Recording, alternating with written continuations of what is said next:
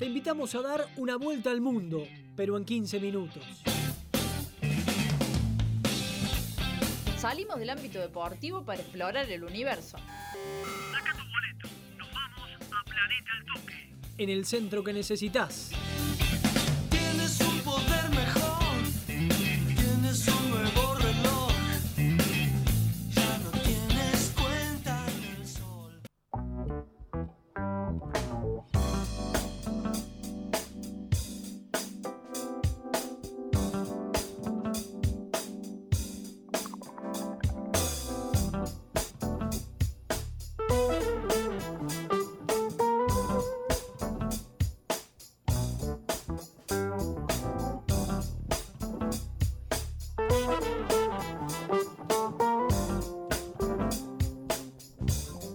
Estamos de nuevo en el centro que necesitas. Estamos, eh, sacamos boleto para Planeta al toque, esta sección donde nos distendemos un ratito, donde empezamos a charlar de otras cosas del ámbito musical, cultural, literario, de las series. Acá charlamos en general. Es el momento para distendernos un poquito. Te comprometo para la semana que viene, ya para el programa 11. Sí, campeón de América, ¿qué me quiere comprometer? Escúchame, campeón de América. A ver. Yo te, te- te voy a pedir una sola cosa. Sí. Para la semana que viene ya estamos, viste que ya estamos en vacaciones de invierno. Eso. Aquí en la Copa Holidays. no nos tomamos vacaciones, pero hay muchos que ya están en vacaciones. Sí. Vamos a empezar a charlar de algunas series y documentales, podríamos decir, del ámbito deportivo para ver en las vacaciones. Perfecto. ¿Te parece que lo, te- lo traigamos para la semana que viene? Me gusta, así tenemos recomendaciones para la gente. Perfecto, me encantó, campeón de América. Entonces vamos a charlar un ratito de muchas cosas. Entre esas, algo muy lindo que estuvo ocurriendo esta semana. Pero antes saludamos a nuestros amigos de Z Computación que están siempre acompañándonos en esta sección. Yo quisiera saber si nuestros amigos de Z Computación podrán arreglarle el bar a Brasil, por ejemplo, ¿no? que no le funciona muy bien. No le funcionó muy bien porque a los tres minutos pegó una patada, pero pe- alevosa Fred a Montiel, que era roja en cualquier partido Capaz que se les del mundo. descompuso ahí el bar y no tenían dónde arreglarlo. Capaz que la pantalla justo no funcionó, entonces yo le- les digo a nuestros amigos de, de la organización de la Copa América, a nuestros amigos brasileños, en realidad el VAR no, no debía haber brasileros justamente porque... eh, No, bueno, pero sé que pueden hacer. Pueden, Brasil. pueden llamar a nuestros amigos de Z Computación. Por supuesto que pueden llamar a nuestros amigos de Z Computación, te arreglan la pantalla del bar, pero también te arreglan la PC, la notebook, los celulares, la tablet, la consola. Podés comprar absolutamente todo lo del mundo digital allí en Sebastián Vera 383, en horario corrido de 9 a 18 horas. El señor Bartoccioni se, eh, se, se fue, se fue. Me imaginé al, al Sí, Comebol ya Z. Como... Bueno, Alejandro Domínguez viniendo acá, Sí, sí, sí. a, acá a unas cuadritas de, de aquí de la cooperativa El Toque. También estamos en Sebastián Vera 940. Ellos en Sebastián Vera 383. E iba, viste que estaba con todo su barbijo. Él siempre se clava anteojito de sol, generalmente. Pero viste entonces, como que le queda chico el barbijo porque le salía media jeta para abajo. sí. Bueno, ahí diciéndole, pero amigos de Z, por favor, que me tienen que solucionar el problema del bar porque no me andan las ¿Qué- qué era pantallas. cubano paraguayo, Alejandro? No sé, no me sale el paraguayo en este caso. ¿Para Así qué? ¿Qué? ¿Para qué? Paraguayo. No, no me sale. Bueno, eh, así entonces nuestros amigos de Z Computación, por supuesto, acompañándonos como siempre en este planeta al toque Dario Bartoccioni. Campeón de América, hoy tenemos un par de efemérides interesantes. Vamos a comenzar eh, destacando a un gran artista. ¿eh? Y, ¿Y a qué voy con esto? A ver. Este hombre eh, fue un gran trompetista y llegó a la luna. Ah, no, no, no es el mismo. No, no es el mismo. no es el me mismo parece- Louis Me Armstrong. parece que comparten apellido. Pues. ¿Es por él, ¿Es por este el día del amigo o es por el de la luna? Eh, no, bueno. no, bueno, eh, ¿se llaman igual? Eh, no, eh, a ver, para. No, No, el otro es Neil el Armstrong. otro es Neil Armstrong. Ah, comparten apellido, es cierto, es cierto, es cierto. Bueno, bueno, uno se confunde. ¿vio? Armstrong Eh. también es una ciudad en la, en la provincia de Santa Fe. Eh, quería tirar ese chiste. Bueno, recuerden que está el sorteo de alimentos más good, por supuesto, para el Día del Amigo, allí para su perro, su gato, allí en el Instagram de Altoque FM 101.9. Pueden ir a participar hasta el lunes 19 de julio, donde vamos a sortear lo mejor para tu mascota y tu mejor amigo. Pero aquí traemos a otro Armstrong que no fue el que pisó la luna. ¿Pisó la luna? Eso te lo dejo para el planeta al toque de la semana que viene. Ahí está, porque hay que discutir esa teoría Porque conspirativa. Lo vamos a charlar. Hay así, que, hay eh, que discutir esa teoría conspirativa, ya, claramente. ya te lo adelanto, ya tengo preparado el planeta al toque de la próxima semana, Semana del Amigo. Me encanta, me encanta, me encanta, Así me que encanta. te- te- si te aguantas, te lo tiro la semana que viene. Perfecto. Bueno, en este caso traemos a Louis Armstrong. Louis Daniel Armstrong, quien fue un gran trompetista, por supuesto. ¿Tiene eh, alguna referencia en su mente de Louis Armstrong? Eh, tengo, a ver, pasa que no he sido muy familiar a Armstrong, no, no lo he escuchado demasiado, tengo que admitir. Pero seguramente a usted le gusta el jazz. Me gusta el jazz, tengo discos de jazz, Ahí lo va. tengo a él eh, en algún vinilo, lo tengo a él en algún CD también. Eh, sí, lo he escuchado a Armstrong, sí, sí, por supuesto. No soy seguidor de Armstrong. Está bien, está pero, bien, está bien.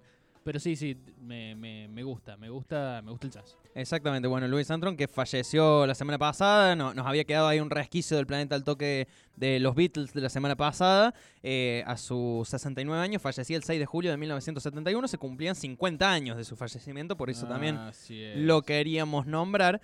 Eh, pero también tenemos... Claro, ¿Cómo no? Madagascar. Vio Madagascar, ¿no? Sí, sí, sí. Sí, hermosa. Hermosa película. Yo vi Madagascar 3, 3 en 3D en el cine de Villa Mercedes, me acuerdo. Sonrían y saluden, muchachos. Sonrían y saluden, muchachos. Bonitos y cortitos. Te la dejo un ratito. Qué linda canción. Porque además. tengo tiempo y porque puedo y porque quiero. Me encanta.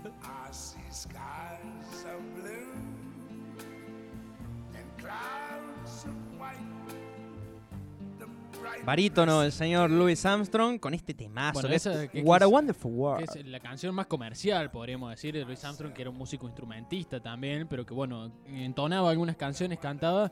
Y bueno, cuando cantó salió esto, nada más y nada menos. Este disco, que es What a, Fun- What a Wonderful World. Eh, Sí. Uh, qué mal pronuncié eso, por favor. ¿Qué disco es? What a Wonderful World. Va.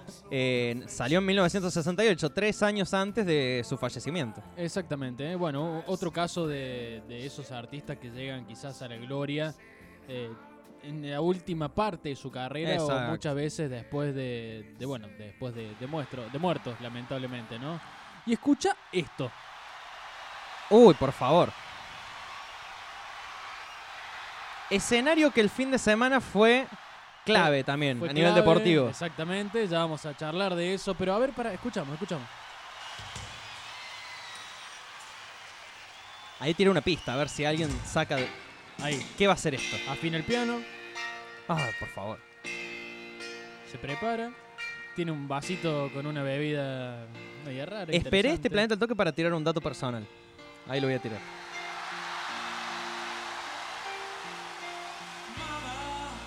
Bueno. ¿Cómo empezamos esto? ¿Cómo desandamos este camino? Yo creo que habla por sí solo. él. En el día de ayer, 13 de julio de este año 2021, se celebró, como todos los 13 de julio, el Día Internacional del Rock. Acá.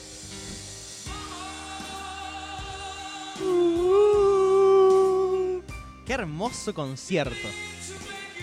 ¿Por qué el Día Internacional del Rock? Se celebra el Día Internacional del Rock. ¿Internacional? Internacional, no sé por qué. Quería pegar con otra cosa. Eh, el Día Internacional del Rock se celebra, bueno, justamente por eh, un nuevo aniversario de aquel gran celebración musical, aquel gran evento que revolucionó el siglo pasado. Se cumplieron en este año nada más y nada menos que 35 años de aquel gran evento beneficio. el 36. Live- 36 años, perdón, de el Live Aid. El Live Aid fue un concierto beneficio de África. Fue un concierto beneficio por la hambruna en África, organizado por Bob Geldorf. Ajá. ¿Vos sabés quién es Bob Geldorf? No sé, pero si lo organizó esto debe haber sido muy capo. Ya te, ya te cuento quién es Bob Geldorf. Em, bueno, 13 de julio entonces la fecha que... No lo googlees, te estoy viendo que lo No, estás no, no estoy.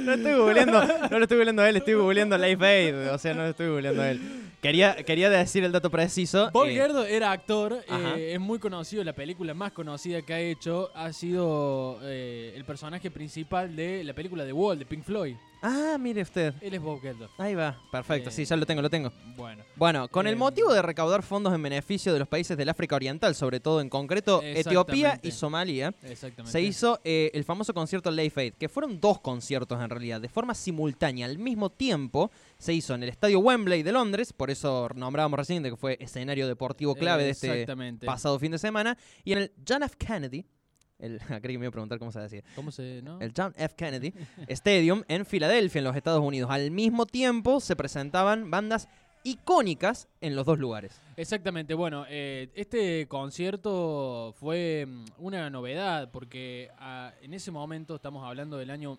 1986, era todo un- una novedad esto que estaba pasando de transmitir un concierto juntando a grandes figuras de, de la música ¿Le puedo decir internacional. algunos? Totalmente consagrados. Decime algunos y después yo te voy a ir contando algunas novedades, algunas novedad no, algunas perlitas de aquellas figuras en estos conciertos. Ver, Bueno, por supuesto. Queen, como estábamos escuchando, con la gran voz de, de Freddie Mercury.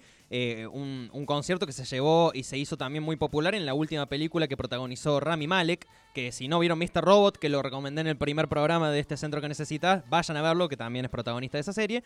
Hizo de Freddie Mercury en Bohemian Rhapsody y se terminaba la película con este concierto de Life Aid. Pero además estuvieron tanto en Wembley como en el estadio de Filadelfia con hombres como Phil Collins, U2, Mick Jagger, Ozzy Osbourne, B.B. King, Eric Clapton, eh, no sé quién más tengo por acá, eh, Madonna, estuvo Paul Simon, estuvo Paul McCartney, estuvo Lionel Richie, estuvo David Bowie, mi gran querido David Bowie, bueno, Estuvo Mick Jagger también, estuvo mm, eh, Led Zeppelin, estuvo Black Sabbath, estuvo Black Sabbath.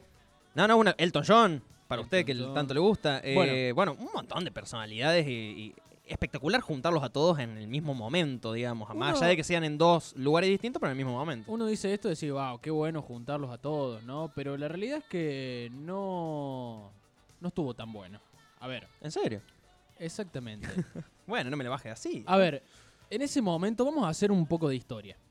En ese momento, eh, Lo escucho mientras me como una masita. me parece muy bien. En ese momento, un año antes, eh, se dio el USA for Africa, el famoso We Are the War, ¿no? Que juntaba a esos. ¿Ese fue el de Michael Jackson? Ese fue el de Michael Jackson, una cruzada por África también, eh, organizada por Michael Jackson.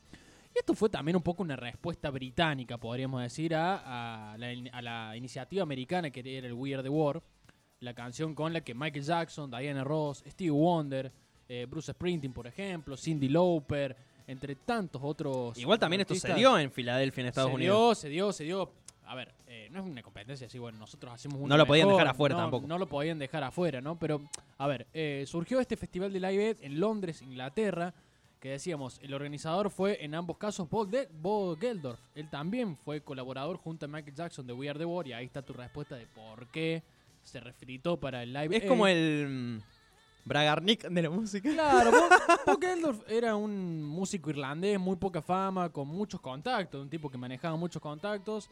Eh, y también era un tipo, era el Santi Maratea de los Ahí años va. 80, ¿me entendés? Ahí va. El chabón estaba en esa. Eh, le gustaban las cruzadas solidarias, ¿viste? Estaba muy comprometido, bueno. Y se le ocurrió hacer esta gran cruzada por África. Y bueno, y de paso desarrollar una carrera como productor de espectáculos. El Live Aid se llevó a cabo en dos escenarios, como bien marcaste vos. Uno fue el estadio de Wembley en Inglaterra y el, El viejo Wembley, el viejo, viejo Antes de ser renovado ahora. Exactamente. Y el John F. Kennedy de Filadelfia, en los Estados Unidos. La sede británica, obviamente, era la favorita, era la que más gente nucleó. Ya vamos a Estaba estar colmadísimo ese Wembley. un poco de los números, sí, una locura. Colmadísimo. En Norteamérica también pasaron cosas muy interesantes, por ejemplo. Y acá te empiezo a contar algunos datitos de, de color. A ver. Eh, realmente, si bien la cruzada fue eh, histórica, no estaba preparado todo para una- un, un evento para tamaño magnitud, para semejante magnitud, juntando tantos artistas. Primero, lograr que todos los artistas toquen, eh, logren aceptar, aceptasen tocar 20 minutos cada uno. La claro, porque además es una presentación corta. son 20 minutos cada uno. Después, bueno, poder. Ad honorem. Ad honorem, sin poner un peso. Una libre. Después, bueno, esto de que el sonido muchas veces no era bueno. Juntaron artistas que hacía mucho que no tocaban. Por ejemplo, Led Zeppelin hacía años que no bueno, tocaba. el mismo Queen se había medio separado el mismo antes. Queen estaba medio separado y decidieron volver para este Live Aid. Por eso también la magnitud histórica, ¿no? Y se habla como la consagración de Queen, la mejor presentación de Queen en Yo no la- sé si esto- la historia. Yo me voy a basar en, en lo que vi en, en Bohemian Rhapsody en la película, Sí. pero me parece que, bueno, Freddie Mercury se había intentado lanzar a su carrera de, de- de solista, se había in- inclusive eh, instalado en Barcelona. Sí, exactamente. Bueno, después sale mm, la enfermedad, o sea, ya, ya, eh, los testeos hacen que tenga, eh, que se confirme que tenía HIV. eh, y lo que sucede es que se vuelve a juntar con el grupo y viene Bob Geldorf y les dice, bueno, qué mejor forma de relanzar Queen que en el Live Aid. Exactamente. Bueno, esa fue una de las, de las cosas, ¿no? Bueno, y otra, por ejemplo, acá, la presentación de Madonna, que decían que fue un desastre. Una Madonna con problemas de sonido, totalmente desafinada. Madonna? Esa es Madonna, escucha.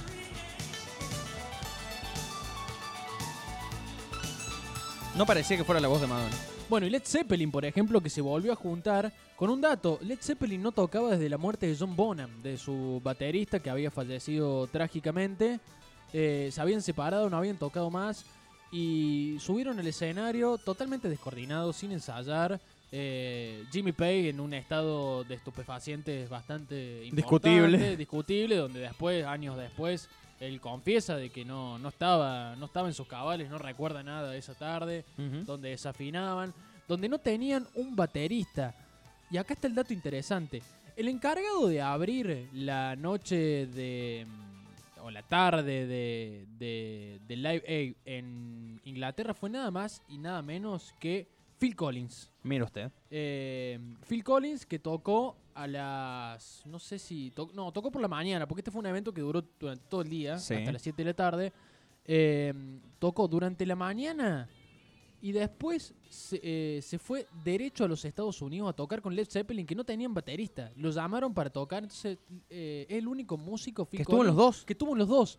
Se, se tomó un avión y en cuatro horas estaba en los Estados Unidos para tocar con Led Zeppelin. Una locura. Es como la Conmebol ahora que termina la Copa América y empieza la Libertadores la Claro, misma semana, y digamos. cuentan que, esto lo, lo cuenta Phil Collins, que el loco no tenía idea de lo que iban a tocar, no sabía qué canciones iban a tocar, entonces en el avión iba con, en ese momento, el Walkman, con los cassettes de Led Zeppelin, escuchando y practicando la batería en los asientos o con lo que tenía a mano, ¡Qué locura! porque no sabía qué iban a tocar, ¿no? Una locura. A ver, a ver, vamos a escuchar un pedacito de lo que fue la presentación de Led Zeppelin.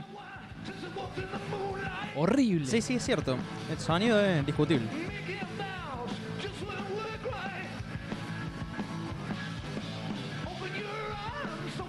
Totalmente desafinado, iba a destiempo, horrible, horrible la presentación Jimmy Page. Acá lo estoy viendo en un video en YouTube, estaba en otra, estaba en un cumpleaños Jimmy Page. Estaba en un cumpleaños. Exactamente. Bueno, y por ejemplo, otra de los, de los datos, ¿no? Así como se juntó Queen, por ejemplo, eh, Bob Geldof quiso juntar a los Rolling Stones, que en ese momento estaban separados Sí. en una especie de guerra fría, donde Mick Jagger no se hablaba con Keith Richard, donde tocaron separados. Por ejemplo, Mick Jagger tocó en Inglaterra, en el estadio de Wembley. Keith Richard y Ron Wood eh, tocaron en el John F. en F. Kennedy, ¿no? Nada En que ver, o sea, totalmente separados. Y aquí un dato. En ese momento, eh, Mick Jagger estaba sacando un par de canciones solistas y había hecho una interpretación que trajimos en el primer programa de, de El Centro necesitas, aquel Let's Dance junto a David Bowie. Sí. Bueno, ¿cuál es la cuestión? David Bowie también estaba, perdón, al revés. Mick Jagger estaba en los Estados Unidos, David Bowie estaba en Wembley. Sí. ¿Cuál era la idea? Que en un momento del concierto, después de tocar las canciones que le pertenecían respectivamente a cada uno, interpretaron Let's Dance por vía satelital. Ah, por Zoom. Es- claro, fue el, primer intento de Zoom allá en los años 80. ¿Cuál es la cuestión? Que mm, Mick Jagger iba a aparecer en pantalla gigante Sí. en el concierto de David Bowie Sí. y David Bowie iba a aparecer en pantalla gigante en los Estados Unidos y iban a interpretar. Ah, al mismo tiempo, claro. La cuestión es que no salió. Era muy complicado Era eso. muy difícil, no salió, hubo problemas técnicos, por lo cual la canción nunca se llegó a interpretar. Ujú. Pero era una de las ideas, por ejemplo, ¿no? Una de, las- de las tantas anécdotas que quedaron. Hubo muchas fallas técnicas. Imaginemos el primer concierto transmitido en más de 150 países eh, a nivel mundial al mismo tiempo, coordinar todo, era muy difícil. Era un evento planetario, además. Era, y además era una novedad para la época también. Sí. El primer gran evento que se vivía en ese momento. Sí, sí, sí. Eh, era una locura. eh, a ver, eh, acá te digo, el estadio de Wembley, el estadio de Wembley estaba colmado con 72.000 personas. Una locura. Una locura.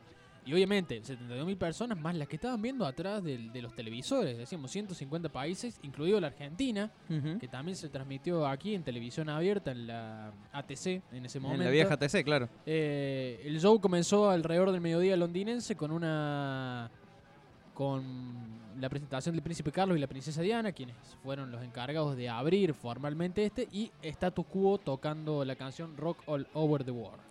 Bueno, eh, igual, más allá de los problemas técnicos, pongámosle, eh, icónico concierto, digamos. Eh, le digo acá un datito. eh, de lo que vamos además para, para terminar esta sección después y que quede allí sonando. La actuación de Queen en Live Aid Sí, fue elegida sí. a través de una encuesta musical como el mejor concierto de rock de todos los tiempos, logrando el 79% de los votos a nivel mundial de una encuesta que se realizó solamente esos 15-20 minutos que estuvo Queen, en la cual tocaron Bohemian Rhapsody, como escuchábamos recién, así se abría.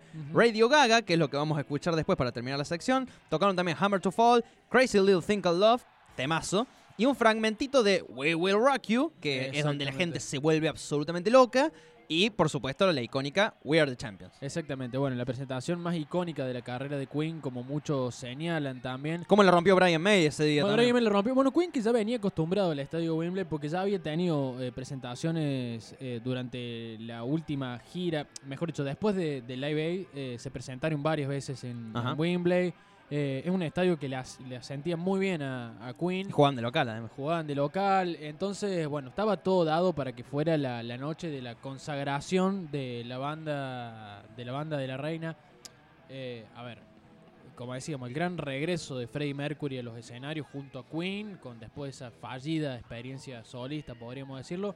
Y el Live Aid también que no fue la única la única edición que se hizo. Después Bob Geldof quiso remontar esto eh, haciendo un Live Aid en el año 2005. Después tuvo el famoso Live Heart, Ajá. que fue por allá por el año 2012, eh, donde también se pudo juntar algunas estrellas como Mick Jagger, Bowie, McCartney también, Madonna, Eric Clapton, que también tocó en esta edición. Sí. Eh, bueno, la verdad que fue icónico porque en ese momento nadie imaginaba eh, que estos artistas se pudiesen reunir todos, ¿no? Y también los lado B, por ejemplo, artistas que no eran tan de renombre en ese momento, Duran Duran, los Beach Boys, los Wham, ¿Les comemos? los Wham Ajá.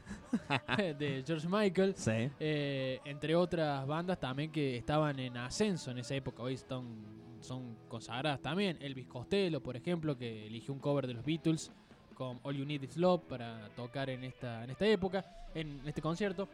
Así que bueno, eso fue un poco el Live Aid, eh, un concierto que, bueno, después dicen que La Plata nunca llegó a África Sí, eso leía. que se destinó todo a la carrera armamentística de, de Inglaterra. Eh, vaya uno a saber dónde quedó el dinero para eso. Eh, la cuestión es que, bueno, África sigue lamentablemente igual o en peores condiciones que en aquella época, más allá de la cruzada solidaria que quedó en el recuerdo no solamente por las estrellas que se juntaron y por ser la primera edición de un evento así, sino bueno, por lo fallido en muchas otras cosas que hacían a lo logístico también. De todas formas, se instauró el Día Mundial del Rock por el 13 de julio por este concierto. Exactamente. Dos cositas antes de irnos. Vaya preparándome Radio Gaga, por favor. Ya está sonando. Ya está papá. sonando, hermoso. Brian May, además de ser guitarrista excelso de Queen, es doctorado en astrofísica, ¿sabía usted? Lo amo. Es impresionante eso, o sea, el chabón es una estrella de rock, pero además sabe una banda del universo y sus alrededores, o sea, una locura. Y el datito personal que quería tirar es que Freddie Mercury tiene cuatro dientes más que yo. Ah, mira. Porque Freddie Mercury tenía dos dientes de más en su Sí. dentadura y yo tengo dos dientes de menos porque tuve ahí un problemita y me tuvieron que sacar dos definitivos, así que Freddie tiene tuvo cuatro más que yo. ¿Qué tiene que ver Freddie Mercury y Bruno Arico? Acá está, en el centro que necesitas. Exactamente. La, la dentadura. te- Yo siempre lo digo, voy, voy a ir por la vida y digo, ¿no sabías que tengo cuatro dientes menos que Freddie Mercury? el datito. El datito de color del día, el señores. anda a chequearlo del día de hoy. El anda, chequealo, ya que no salió la sección, lo tiramos ahí. Bueno, Darío, gran planeta al toque hemos traído en este programa 10 del centro que necesitas. Quizá un concierto con todos los 10 de la música Sí, del rock internacional, podríamos decir.